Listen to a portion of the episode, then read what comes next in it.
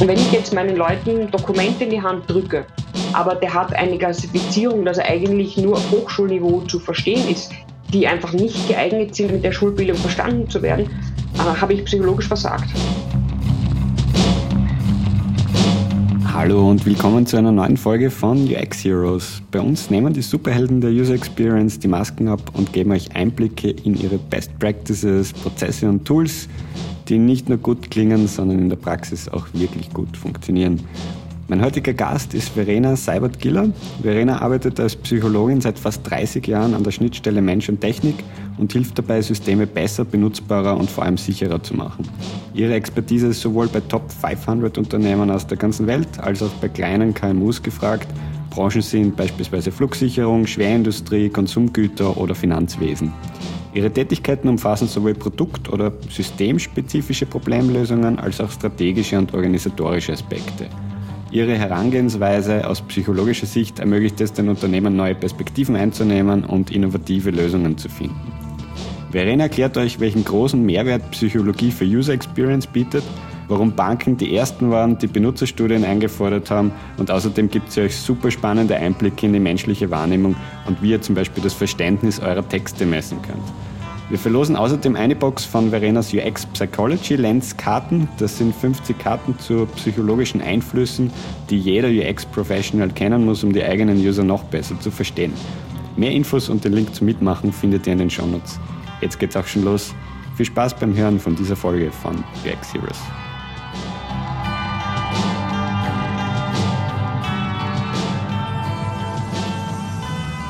Verena, kannst du dich erinnern, wie du in das Thema Psychologie reingefunden hast. Hat dich das schon immer interessiert oder wie war das? War das zufällig?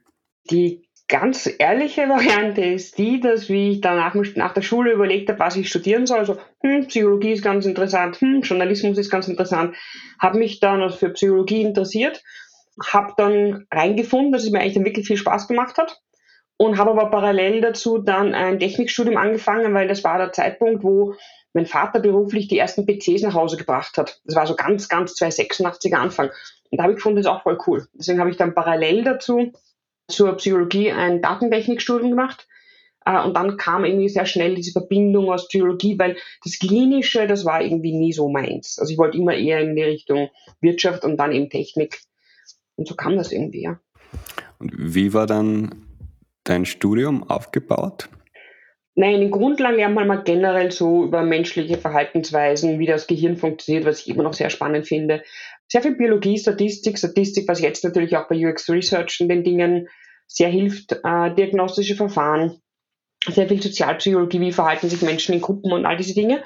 Und dann in weiterer Folge kann man sich halt ein bisschen spezialisieren, wo ich dann schon so ein Austauschstudium, also speziell mehr einrichten habe lassen, dass ich aus der Technik dann Dinge in meinem Psychologiestudium einbauen konnte und möglichst alles, was klinisch war, relativ früh versucht habe um, zu reduzieren und dann die technischen Sachen mit reinzunehmen und mich von vornherein eben auf den Benutzer, wobei es gab kein klassisches, keine klassischen Informationen über Benutzer in dem Fall.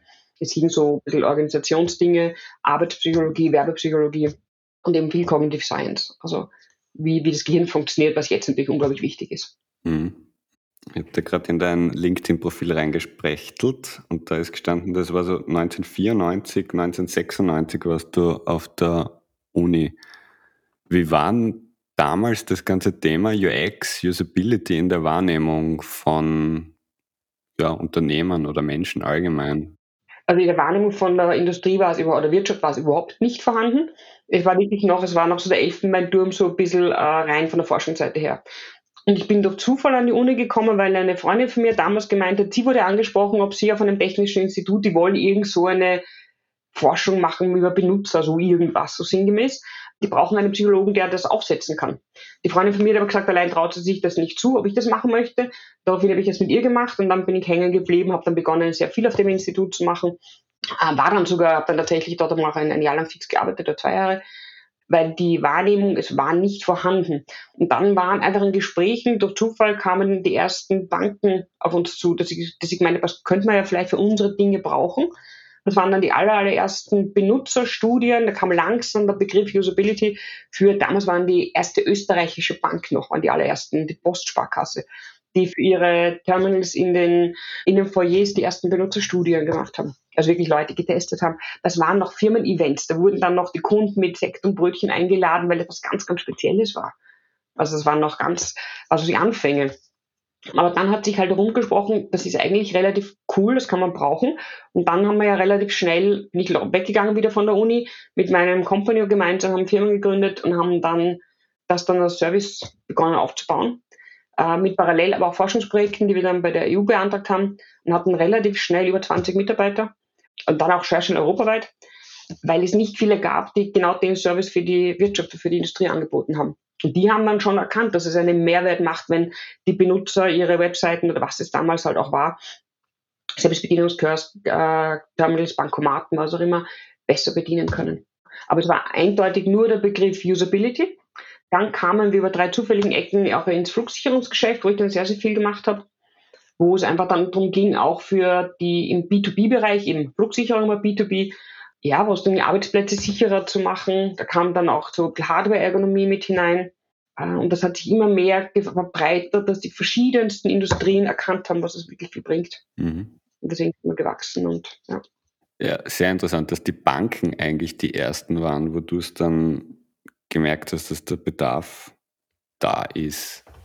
Warum, warum glaubst du das? Waren das, waren das die Banken? ich glaube, natürlich, weil die uns zufälligerweise auf uns aufmerksam geworden sind, aber auch ganz stark natürlich, äh, Banken ist immer ein großes Trust-Thema. Und das war früher war noch, ich gehe mit meinem Geld und habe auf die Bank und habe physisch jemanden, mit dem ich vis-à-vis -vis agiere. Und plötzlich soll dieser physische Mensch durch ein Gerät ersetzt werden, wo ich darauf herumdrücke und dann plötzlich einen Bankauszug bekomme oder Geld einzahle, was auch immer. Das ist natürlich ein irrsinnig großes Thema. Wie weit kann ich den Leuten einen Menschen zu heiklen Themen wie Geld ersetzen durch eine Maschine. Und da war schon das Bewusstsein, wenn diese Maschine auch noch Schwierigkeiten macht, dann wird es nie funktionieren. Es war ja auch am Anfang ein ganz ein großes Thema, ähm, wie die Bankomaten auf die Straße kamen. Bankomaten am Anfang auf der freien, ich darf mir auf der freien Straße, gebe ich irgendwo einen Code ein und kriege Geld. Das ist ja total gefährlich. Das war ja ein mhm. großes Thema. Ja. Aber da kamen dann so spannende Dinge, was ich immer noch, ich unterrichte nebenbei an der Uni immer wieder, äh, bei Lehrveranstaltungen oder generell gern erwähne, das absolut klassische Beispiel an, an Usability von den Anfangstagen ist, wenn ich einen Bankomaten habe und ich, gebe, ich möchte Geld sozusagen haben, ist für die Bank das Wichtigste, dass der Kunde, wenn er den Bankomat, oder eines der wichtigsten Dinge, wenn der Kunde von der Bankomatkarte, vom Bankomaten weggeht, muss er die Karte mitnehmen. Er darf die Karte nicht stecken lassen.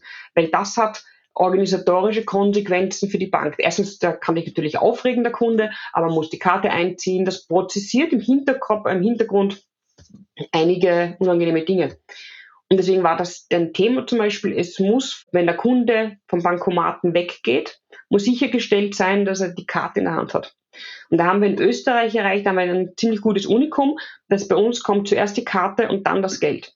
Weil mhm. wie wir wissen, psychologisch gesehen, der Benutzer geht zum Bankomat mit dem Mindset, ich möchte Geld in der Hand haben am Schluss. Wenn der Benutzer das Geld in der Hand hat, dann ist für ihn im Kopf die Aufgabe abgeschlossen. Und wenn wir ihn aber zwingen, unter Anführungsstrichen die Karte vorher zu nehmen, habe ich sichergestellt, dass in seinem kognitiven Spannungsbogen, solange er noch an seine Aufgabe denkt, er auch die Karte genommen hat. Passiert ist gerade in Österreich sehr viel im Ausland, dass sie dort die Karte stecken lassen, weil sie es von uns so gewohnt sind, dass man automatisch unterstützt wird, ich kann sie gar nicht stecken lassen. Im Ausland ist es aber öfters wieder umgedreht. Und deswegen gibt es relativ viele Österreicher, die im Ausland die Bankomatkarte stecken lassen. Interessant, das war mir überhaupt nicht bewusst. Muss ich das nächste Mal darauf achten, dass das bei ausländischen Bankomaten anders ist. Ja? Bei ganz vielen, ja. ja. Und das ist, so, das ist aber so ein, ein, für mich ein ganz, ganz kleiner Trick. Nicht 37 Lampen, Achtung, vergiss deine Karte nicht um mhm. Schilder und bla bla bla. Nein, einfach, ich kenne den Spannungsbogen der Aufgabe des Benutzers und damit kann ich eine Welt einen Unterschied machen. Bei ganz vielen mhm. Produkten. Mhm. Absolut, ja. Ich muss das, das Ziel verstehen, das der Benutzer hat und dann kann ich mit dem arbeiten. Ja, ja spannend, okay. Äh, du hast kurz erwähnt, dass du dann mit deinem Kompagnon, glaube ich, war das Wort, Kompagnon, ja. eine Agentur gegründet hast. Das war dann die UseCon? Die, genau. Wie? War keine Agentur, wenn ich das sagen darf, das war einfach wirklich eine Usability-Beratungsfirma. Okay, bleiben wir bei dem Wording. Die äh, Usability-Beratungsfirma Uscon. Wie waren da die Anfänge? Also mich interessieren immer so ein bisschen die, die ja, Gründungs, äh, die Gründungsurgeschichte quasi. Habt ihr zu zweit gegründet und seid dann, äh, es gab Aufträge, es hat sofort alles funktioniert oder wie, wie waren dann die Anfänge? Ich würde sagen, wagemutig. ich glaube, jeder, der mal, der mal anfängt, muss sagen, es ist am Anfang, ist man auch vielleicht mit lauter Euphorie einfach total mutig und es wird schon funktionieren. Wir haben relativ am Anfang zum Glück ein relativ großes, auch gefördertes Projekt gehabt, mit dem wir sehr schnell in ein sehr großes Büro gezogen sind, wo wir auch 150 Quadratmeter sowas äh, Laborfläche hatten und einfach wirklich, ich glaube, was war das? 250, 300 Quadratmeter Büro, also gleich relativ, relativ groß unter Anfang, oder mehr noch. Also re relativ groß für den Anfang eigentlich so. Ja, und waren einfach total optimistisch, dass das funktionieren wird und haben dann halt schon relativ schnell Mitarbeiter aufgebaut. Auf der einen Seite haben wir aufgrund dessen, dass mein Company, der Manfred Schläge, auch auf der Uni Professor war und dann auch, auch aufgehört eine Zeit lang, haben wir uns auch sehr gut im Forschungsfeld ausgekannt und haben auch dann einiges, weil wir auch einen Verein ja hatten neben der Firma, an EU-Förderprojekten auch gemacht, auch in der, in der gleichen Location sozusagen. Und haben dann auf der einen Seite die Schiene gehabt, dass wir Förder also Forschungsprojekte hatten und parallel dazu eben dann mit der Firma immer mehr Kundenaufträge gehabt haben, Banken, das hat sich herumgesprochen, da waren dann Banken, es war eben sehr viel Flugsicherung, es waren aber dann auch äh, Transportunternehmen, Unterhaltungsunternehmen, auch sowas wie die, keine Ahnung, Rundfunk, es waren aber ganz viele Webshops, Webseiten. Das hat sich total, wir haben natürlich realistischerweise rund um die Uhr gearbeitet, äh, haben uns die Beine in den Bauch gestanden bei 100.000 Veranstaltungen, weil es war einfach Networken. Es gab keine Plattform, wo man sich sozusagen so groß dargestellt hat. Heutzutage kann jeder sich über Internet versuchen, einen Bekanntheitsgrad zu erschaffen. Damals war es äh, in den, um die Jahrtausendwende oder sowas, bei ganz, ganz vielen Veranstaltungen zu sein. Medienarbeit. Schauen, dass er mit ganz vielen Journalisten ins Gespräch kommt, dass über einen geschrieben wird. Das war einfach viel mehr Fußarbeit, unter Anführungsstrichen, als es heute je ist. Mm, interessant.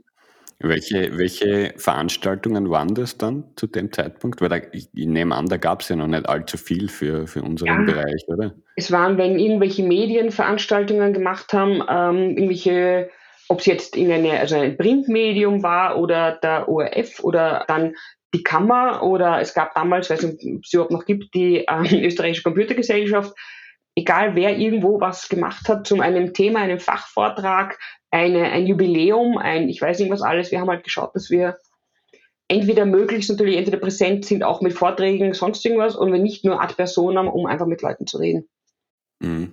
Äh, mhm. Hat gerade gut funktioniert, aber es hat einfach, wenn jemand, ich glaube, es kann keiner ein Unternehmen aufbauen, vor allem, wo wir dann durchaus eine, eine gesunde Größe hatten am Schluss, also wie ich gegangen bin, als ich es verkauft habe, hatten wir in Summe gesehen mit Verein und Firma 25 Leute oder sowas das ist dann schon, das geht nur durch harte Arbeit. Es funktioniert nicht, indem man glaubt, ich sitze einfach gemütlich und warte, mache die Tür auf und die Kunden rennen einem die Tür ein. Was jetzt natürlich super ist, nachdem ich dann die Firma aus privaten Gründen dann äh, meine, meine, meine Teile dem Schläge verkauft hatte dann ein bisschen wegen Kindern und sowas mich zurückgezogen habe, äh, wenig gemacht habe. Aber ich habe natürlich den ganzen Backbone von damals. Ich kenne ganz viele Kunden, ich kenne ganz viele Leute, ich habe die Erfahrung von einfach weltweiten Projekten auf dem habe ich natürlich in dem Moment, wo ich gesagt habe, ich möchte wieder mehr machen, hatte ich alle Möglichkeiten, die ich wollte. Weil ich einfach auf die Erfahrung von damals auch auf alles zugreifen konnte. Mhm.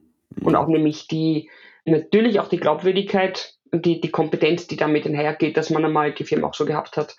Und auch, wie soll man sagen, vor, vor großen Kunden auf hoher Ebene präsentiert hat und sich nichts, sich nichts antut und keine Angst hat vor irgendwas. Ja. Mhm. mhm.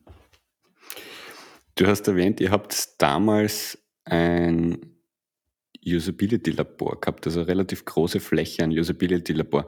Das war auch der Zeitpunkt damals, wo ihr mir dann zum ersten Mal aufgefallen seid, weil ich glaube, ihr wart eines oder vielleicht sogar das einzige Unternehmen zu dem Zeitpunkt, das wirklich eine großflächige User-Testing-Struktur schon hatte.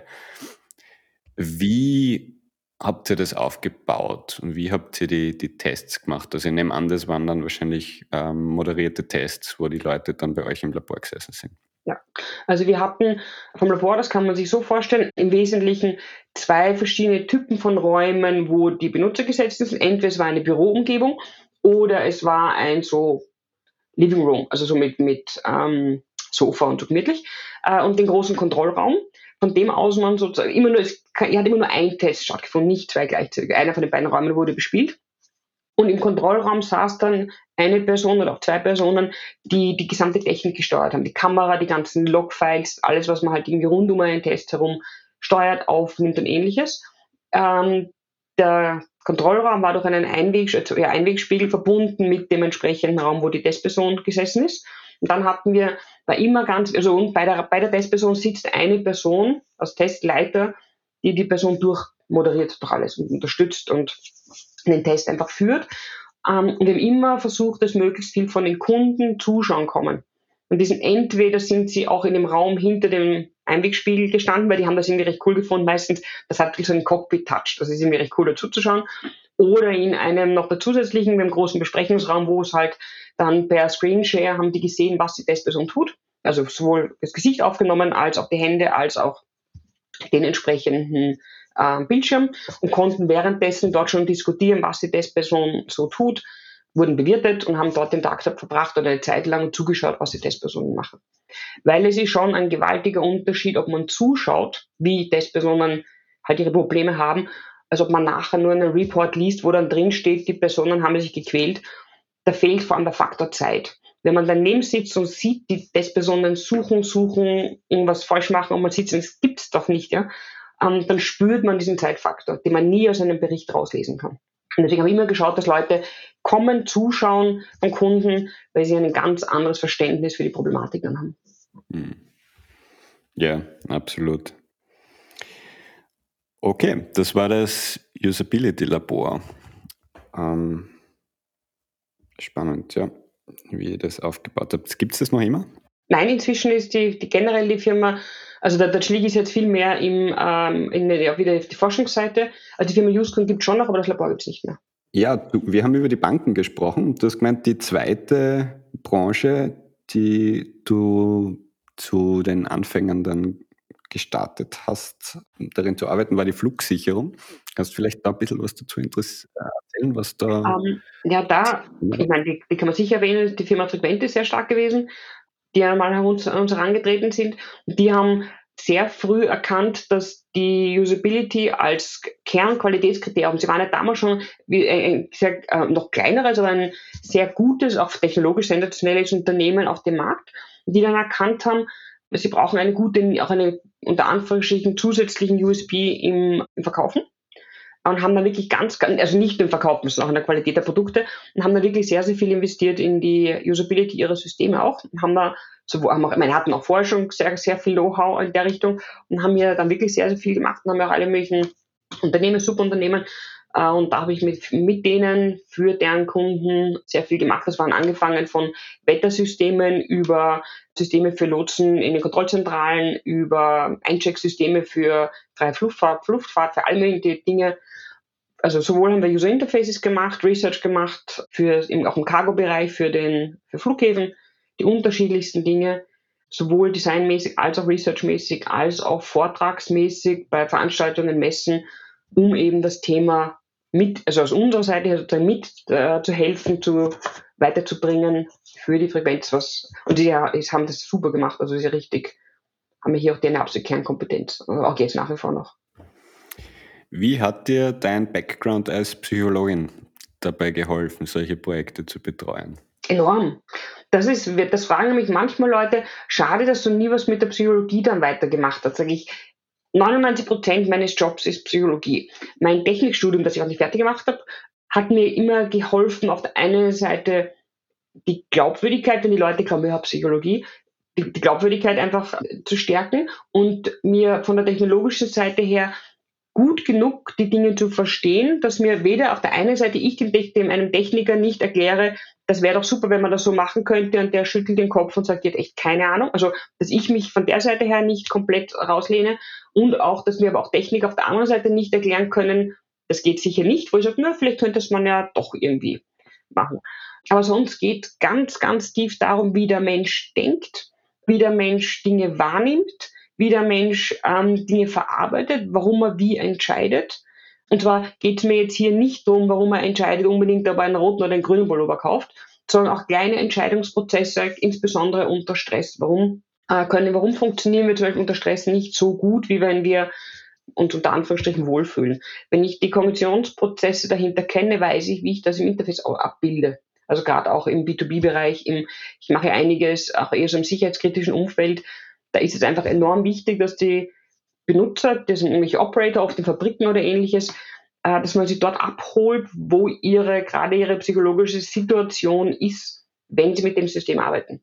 Also wenn ich eine, äh, eine kritische Anlage habe äh, und ich weiß, jetzt darf ich absolut keinen Fehler machen, weil wenn ich jetzt hier einen Fehler mache, dann hat das heftigere Konsequenzen dann muss ich schauen, dass ich den Benutzer so weit führe, psychologisch gesehen, dass er einfach sich auch sicher fühlt. Und das ist jetzt nicht ein Wizard, wo ich ihm einen Punkt nach dem anderen vorkaue, da brauche ich andere Mechanismen. Aber äh, wir haben es, es kommen im Jahr von denen in der westlichen Welt, von denen, was man weiß, über eine Million Menschen bei Arbeitsunfällen noch auf Urlaub äh, ums Leben.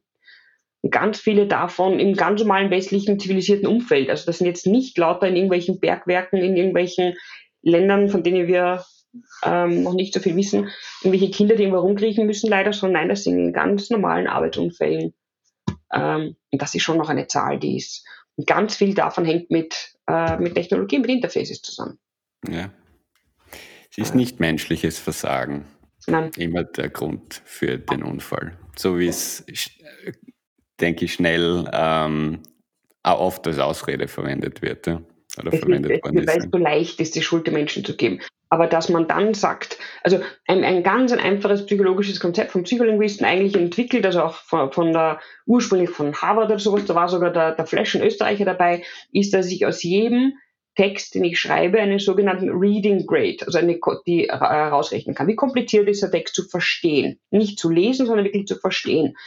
Und wenn ich jetzt meinen Leuten Dokumente in die Hand drücke äh, und sage, ähm, mit, anhand dieses Dokuments, dieses Textes müsst ihr arbeiten, ihr müsst ihr verstehen. Aber der hat eine Klassifizierung, dass er eigentlich nur auf Hochschulniveau zu verstehen ist. Ich gebe das Gleiche, aber Leuten, die Arbeiterausbildung haben, die einen, einen, einen Pflichtschulabschluss haben, gebe denen aber Texte, die einfach nicht geeignet sind, auf dem, mit dem mit der Schulbildung verstanden zu werden, äh, habe ich psychologisch versagt. Dann ist, was immer da passiert, ist nicht mehr die Schuld des Menschen, sondern ich habe ihm ein Arbeitswerkzeug in die Hand gegeben das einfach nicht den kognitiven Fähigkeiten dieser entsprechenden Person oder Ausbildung entspricht. Ich gebe ihm ja auch keinen Hammer, der einfach äh, jemand, der nur fünf Kilo heben kann, gebe ich keinen 20 Kilo Hammer, aber wir geben den Leuten Arbeitsmittel, die umfassend sind. Hm. Ist das das Flash Reading Ease? Na, es gibt zwei. Es gibt den, äh, den Ease Score von Flash, der sagt, wie leicht ist ein Text zu lesen. Das merken wir, wenn wir Schulbücher haben für die, für die Erstklässler, für die süßen Tafelklassler, die ganz einfache Sätze lesen. Mama kocht, keine Ahnung. Äh, und je länger, je älter sie werden, desto komplizierter wird die Grammatik, aber das ist nur der Ease. Wie leicht kann ich es lesen? Reading Grade Level ist ein anderer Score. Auch, da ist ein Flash Kinke dahinter, auch äh, einer davon Österreicher eben.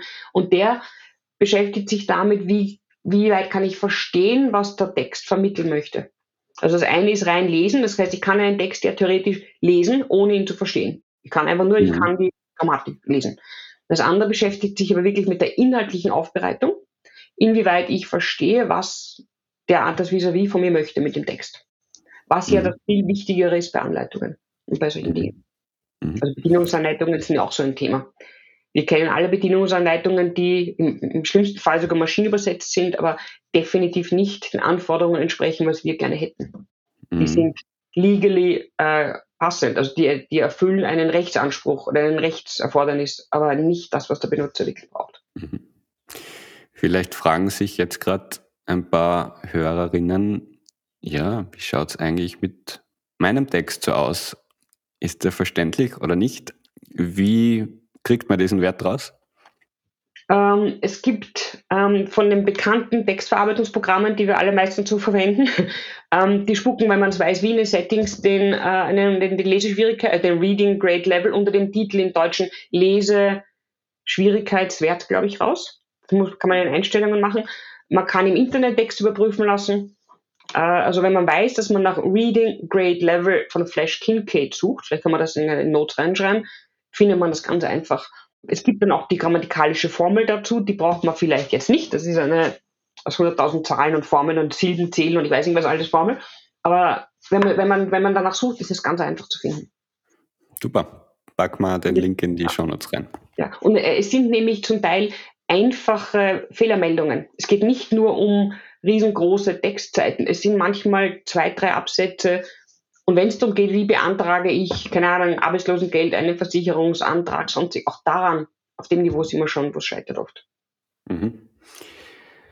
Gibt es außer dem Reading andere Dinge, wo du sagst, da spielt die Psychologie noch eine wichtige Rolle bei User Experience? Oh, ganz viel es, sind ja relativ bekannt, auf die will ich gar nicht, weil ich glaube, relativ bekannt diese klassischen Cognitive Biases. Dass man mal weiß, dass wir als Menschen uns nicht, uns nicht so verhalten, sondern alle systematische Abweichungen von dem, was wir glauben, was logisches Verhalten ist, an den Tag legen. Das sind so, ähm, ja, also sowas wie Paradox of Choice, dass wir glauben zum Beispiel, also das Auswahlparadoxon oder Paradox, wir glauben, dass es gut ist, dem Benutzer viele Sachen zur Auswahl zu geben. Aber keiner überlegt sich den Umkehrschluss, wenn ich demjenigen meine vis-à-vis -vis fünf Sachen zur Auswahl gebe, heißt das ja, okay, eins wählt er, aber vier wählt er ab oder sie. Das heißt, diese Überlegung, wir müssen ganz vorsichtig damit umgehen, wie viel Auswahl wir unserem vis-à-vis -vis geben. Weil je mehr Auswahl wir ihm geben, desto unzufriedener wird er mit dem Ergebnis. Das ist eben ein Paradox, weil man im ersten Augenblick ja glauben könnte, wenn ich viel Auswahl habe, ist das gut. Nein, je mehr Auswahl ich habe und ab vier, fünf wird es wirklich kritisch, ähm, desto mehr gebe ich mir selber die Schuld, wenn ich etwas Schlechtes gewählt habe, weil ich hätte ja andere Optionen gehabt. Also das, das ist zum Beispiel ein, ein, typisches Paradox, wo ganz viele Firmen reinrattern, dass sie glauben, ich biete tausend Produktvarianten an äh, und stellen fest, dass nach tausend Produktvarianten aber leider oder zehn die Absatzmärkte plötzlich zusammenbrechen. Dann reduzieren sie die Produktanzahl, Head and Shoulders war so ein typischer Fall, und plötzlich gehen die Umsätze wieder in die Höhe. Also solche Konzepte zum Beispiel oder so vom Design her so Kleinigkeiten. Ne? Ähm, wenn wir beim Design Buttons designen, ein ganz einfaches Beispiel, ähm, dann haben wir oft in unseren äh, Pattern Libraries oder Design Systems, geben wir die ganzen Sachen schön nebeneinander hin und sagen, das ist schön, wir haben Buttons für Disabled, Buttons für normal, ähnliche Dinge. Wir haben aber einen, ein Problem damit, Dinge, die nebeneinander sind, können wir leicht als unterschiedlich erkennen. Je räumlich und zeitlich weiter auseinander wir Dinge wahrnehmen, desto ähnlicher findet das Gehirn das Ganze. Das heißt, wir bauen ein schönes Design-System, aber nachdem die Elemente ja nicht immer direkt nebeneinander zu sehen sind, machen die Benutzer Fehler, weil sie glauben, das ist der gleiche Button wie auf der anderen Seite, weil er so ähnlich ausschaut, das Gehirn aber die Ähnlichkeit nicht mehr erkennt. Also wir haben ganz viele solche Wahrnehmungsdinge. Unterm Strich muss man sagen, um es vielleicht ganz kurz zu fassen, wir nehmen pro Sekunde 10 Millionen Bit verarbeitet unser Gehirn an Informationen. 10 Millionen Bit in unser Bewusstsein kommen zwischen 10 und 32 Bit. Also 0,000 irgendwas Prozent. Und unser Gehirn nach 100.000 verschiedenen Mechanismen entscheidet, was bekommt denn dieses kleine, das kleine Plättchen an der Sonne. Diese, diese 10 oder vielleicht 32 Bit, da scheiden sich noch die Geister der Wissenschaft, aber zwischen 10 Millionen und jetzt 10 oder 32 ist echt wurscht. Da gibt es die Mechanismen, die entscheiden, was kriegt diesen kurzen Platz in der Sonne an Aufmerksamkeit.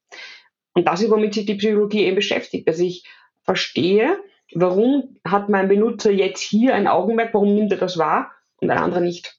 Und da gibt es Mechanismen, je mehr ich mich mit Menschen und mit meinen speziellen Benutzern insbesondere auseinandersetze, desto besser, besser ist mir völlig selbstverständlich klar, warum der Benutzer das jetzt nicht sieht oder nicht wahrnimmt oder anders versteht, mhm. ähnliche Dinge. Gibt es im, im Interface-Design so ein Phänomen, das oft ganz viele Kunden auch nicht glauben können, dieses Banner Blindness Thema, oder? Du machst was hin, es ist riesengroß, mitten in der Mitte von der Seite und es sieht einfach niemand. Oder es sieht vielleicht schon jemand, so wenn man sehen nur als Wahrnehmung definiert, aber es schafft es nicht in die Verarbeitung, also in diese, du hast das Sonnenblättchen genannt? Ja, ist der, der Platz in der Sonne, also einfach das das ist irgendwie so beleuchtet, also das, das Maß, wo ich meine Aufmerksamkeit eben hingebe. Ja, ja aber das wissen die allerwenigsten, dass unser ich versuche das jetzt akustisch, ohne zu beschreiben, also gut zu beschreiben. Wenn man die Hand nach vorne ausstreckt, so mit dem Daumen nach oben, so als würde man sagen, irgendwas ist gut. Man streckt das nach vorne aus und schaut dann hinter den Daumennagel. Man, das Gehirn bekommt nur aus dem mini kleinen Bereich, der unter dem Daumennagel liegt, wenn ich das so mache, scharfe und bunte Informationen. Alles, was rundherum ist, bekommt das Gehirn unscharfe und ähm, mehr oder weniger schwarz-weiß Informationen und rechnet nach gewissen Schemata und die, den Gesamteindruck einer scharfen, bunten Welt zusammen. Wenn ich verstehe, wie diese Mechanismen funktionieren, das erklärt unter anderem immer auch die Psychologie und das, wenn man es weiß, ist es keine Hexerei, weiß ich auch, warum die Benutzer über Bänder drüber schauen können. Ähm, weil die in, wahrscheinlich in einem Bereich liegen, mit ein paar anderen Mechanismen dazu, die das Gehirn wunderbar ausblenden kann. Weil es keinen Bedarf sieht, das sinnvoll zu ergänzen zu einem homogenen Gesamtbild. Ja, super, super spannend, die ganze Wahrnehmung, ja. Wahrnehmung von Menschen. Ich glaube, also wenn man sich da damit beschäftigt, wird man zwangsläufig zum besseren Designer. Weil sobald du gestaltest, spielst du eigentlich mit der Wahrnehmung von Menschen. Und wenn du Menschen nicht verstehst, dann wirst du nicht sonderlich gut gestalten können. Ja, es gibt ja, also der Großteil der Designer hat schon mal von den Gestaltgesetzen gehört. Das sind diese Mechanismen, die wir verwenden sollen. Aber die wenigsten wissen, dass die hardwired im Gehirn sind. Viele empfinden das so als Empfehlungen. So wie ein Designsystem haben wir halt die Empfehlung. Aber wenn man weiß, dass die hardwired sind, dass sie neuropsychologisch zu erklären sind in einem Zusammenspiel der, der Gehirnhälften, wie das Gehirn Sinn aus unserer Umgebung macht. Und man kennt vermutlich die, äh, dieses Bild, wo man das Gefühl hat, es liegt ein weißes Dreieck auf drei bunten Kreisen, was eigentlich auch schon wie drei so, so Pac-Man-Figuren, die so einen Dreieck bilden. Das ist ein ganz einfaches Beispiel. Man kann sich konzentrieren, dann sieht man plötzlich diese drei Pac-Man-Figuren. Also diese drei so, vielleicht kann man Bilder in den, in den Chat legen oder sowas. Mach mal, ja. Ja, wenn ich wegschaue und ich schaue wieder hin, sehe ich sofort wieder das Dreieck, weil es automatisierte Prozesse sind in unserem Gehirn. Und es funktioniert immer in der Wahrnehmung das, was am schnellsten zu verarbeiten ist von unserem Gehirn. Das interpretiert unser Gehirn als Wahrheit. Und wenn ich jetzt verstehe, wie die Gestaltgesetze im Gehirn sozusagen funktionieren, weiß ich, ich kann mich bemühen, ähm, dass der Benutzer das, was ganz rechts außen ist, inhaltlich zu dem, was ganz links außen ist, als inhaltlich gemeinsam erkennt. Es wird es nicht, weil das Gehirn es immer anders interpretieren wird. Du hast vorher ähm, Cognitive Bias erwähnt. Das war Paralysis of Choice. Wie grenzt sich das Feld? Weil wir hatten ja schon den, ähm, den großartigen Fabrice Böllmann vor kurzem im Podcast, der über Behavioral Science und auch diese Biases gesprochen hat. Wie grenzt sich das Feld von UX Psychology ab zu dem ganzen Thema von Behavioral Science? Ähm, ich würde sagen, die ergänzen einander. Also Behavioral Science beschäftigt sich ja sehr stark damit, wie der Mensch insbesondere auch in einem ökonomischen Umfeld zu Entscheidungen kommt, sich verhält. Bezieht natürlich auch, auch ähm, Wissen aus, ein paar, aus der Soziologie, aus der Anthropologie, aber hat sehr stark dieses Entscheidungsverhalten orientierte ähm, Wissen im, im, Hintergrund, um zu entscheiden, warum der Mensch nicht immer im logischen, der Anführungsstrichen, oder ökonomisch sinnvoll entscheidet die Psychologie ergänzend dazu verwendet die gleichen Sachen wie die Behavioral Science auch und ergänzt das aus meiner Sicht noch zusätzlich eben durch sehr viel Wahrnehmung, die natürlich noch einen zusätzlichen gewaltigen Einfluss hat auf unser Verhalten, durch Aspekte der, was kommt von der Biologie dazu? Keine Ahnung, zum Beispiel sowas wie die, der ganze Aspekt der, der Stressverarbeitung und solche Dinge. Kommt dazu noch der ganze Aspekt der Sozialpsychologie, wie wir uns in Gruppen verhalten. Der Behavioral Science ist schon mehr fokussiert auf das Individuum, wir beschäftigen uns auch noch sehr stark damit, wie sich der Mensch in Gruppen verhält und warum er sich in Gruppen anders verhält. Also noch als zusätzliches Ding. Äh, und in der ganzen Methode, und das ist natürlich auch noch unglaublich wichtig für das ganze UX, wie entwickle ich vernünftige Fragebögen? Wie baue ich gescheite Interviews auf? Äh, und dieser ganze Research-Teil braucht natürlich unbedingt das, das, das Detailwissen über die, einfach die Gestaltung von sozialwissenschaftlichen Methoden, was auch wiederum die Psychologie in dem Bereich sehr stark einbringt. Also ich würde mal sagen, sie ergänzen einander. Ich glaube, dass die UX Ecology den Großteil der Behavioral Science mit aufnimmt, auch sozusagen, und noch zusätzliche andere Dinge ergänzt. Und vor allem interessieren wir uns ja auch sehr stark für Verhaltensweisen, die jetzt im industriellen Umfeld die Arbeitssicherheit und solche Dinge betreffen, die für die Behavioral Science, die eher im ökonomischen Käuferumfeld sich unter Anführungsstrichen bewegen, nicht abdecken. Was würdest du jemandem raten, der sagt, Oh, Psychologie. Eigentlich super spannendes Thema. Da habe ich mich noch zu wenig damit auseinandergesetzt, welche Auswirkungen das Verständnis von Psychologie eigentlich auf meine Arbeit als UX-Professional haben könnte. Wie soll der oder diejenige sich dem ganzen Thema nähern? Was wäre da gescheit? meine Kurse nehmen. Nein, äh, die, ähm, nein, also grundsätzlich natürlich, es gibt jetzt relativ noch nicht allzu viel am Markt, wo man sagen kann, das ist das eine und damit kann man alles. Äh, von Scratch auf jetzt ein Psychologiestudium plötzlich zu machen, ist natürlich super. Man muss aber wissen, ähm, dass man in jedem, ganz egal wo man äh, Psychologie studiert, natürlich UX nicht dabei hat. Also man muss dann sehr wohl noch selber die Brücke schlagen zwischen dem, was man in so einem Studium gelernt bekommt und äh, dem, wie man es anwendet. Ich würde empfehlen, es gibt schon ein paar gute Bücher dazu. Ich würde natürlich empfehlen, ähm, ich habe ein Toolset rausgebracht, äh, das ein Set von Karten, Englisch und Deutsch gibt es, ist, dass die 50 wichtigsten Psychologik, also UX-Psychology-Aspekte vermittelt. Auf der einen Seite, was ist das Ganze mit ganz konkreten Handlungsanweisungen äh, auf der Rückseite von, von den Karten, was man tun sollte, was man nicht tun sollte. Und dann einfach anfangen, diese 50 kamen daher, ich habe aus meinen ungefähr, naja, fast 30 Jahren Berufserfahrungen endlos viele Projekte analysiert, äh, rückwirkend sozusagen, um zu schauen, was waren die größten psychologischen Irrtümer, Probleme, Ursachen von ähm, kleinen Katastrophen oder Benutzungsproblemen, die auf die Psychologie zurückzuführen sind. Und da kam ich eben auf die, genau die 50, die ich dann herausgearbeitet habe. Also ich glaube, man mit diesem Set an diesen 50 Dingen schon sehr, sehr weit sowohl beim Thema Research als auch beim Thema Design weiterkommt es gibt natürlich viel, viel mehr, aber das ist sicher mal ein sehr gutes, guter Starting Point. Super. Du hast ja auch viele Literaturempfehlungen im Vorfeld geschickt. Das packen wir alles, also dein UX Psychology Lens Set und äh, deine Literaturempfehlungen packen wir alles in die Show Notes. Gibt es noch was, was du loswerden möchtest, außer vielleicht mich? Nein, was ich los möchte, vielleicht eine, eine explizite Ansprache beim Psychologen zuhören. Es ist ein super spannendes Berufsfeld. Man muss als Psychologe am Anfang hart kämpfen, eine gewisse Anerkennung, weil es immer noch so ist, dass viele sagen, das ist, braucht man das?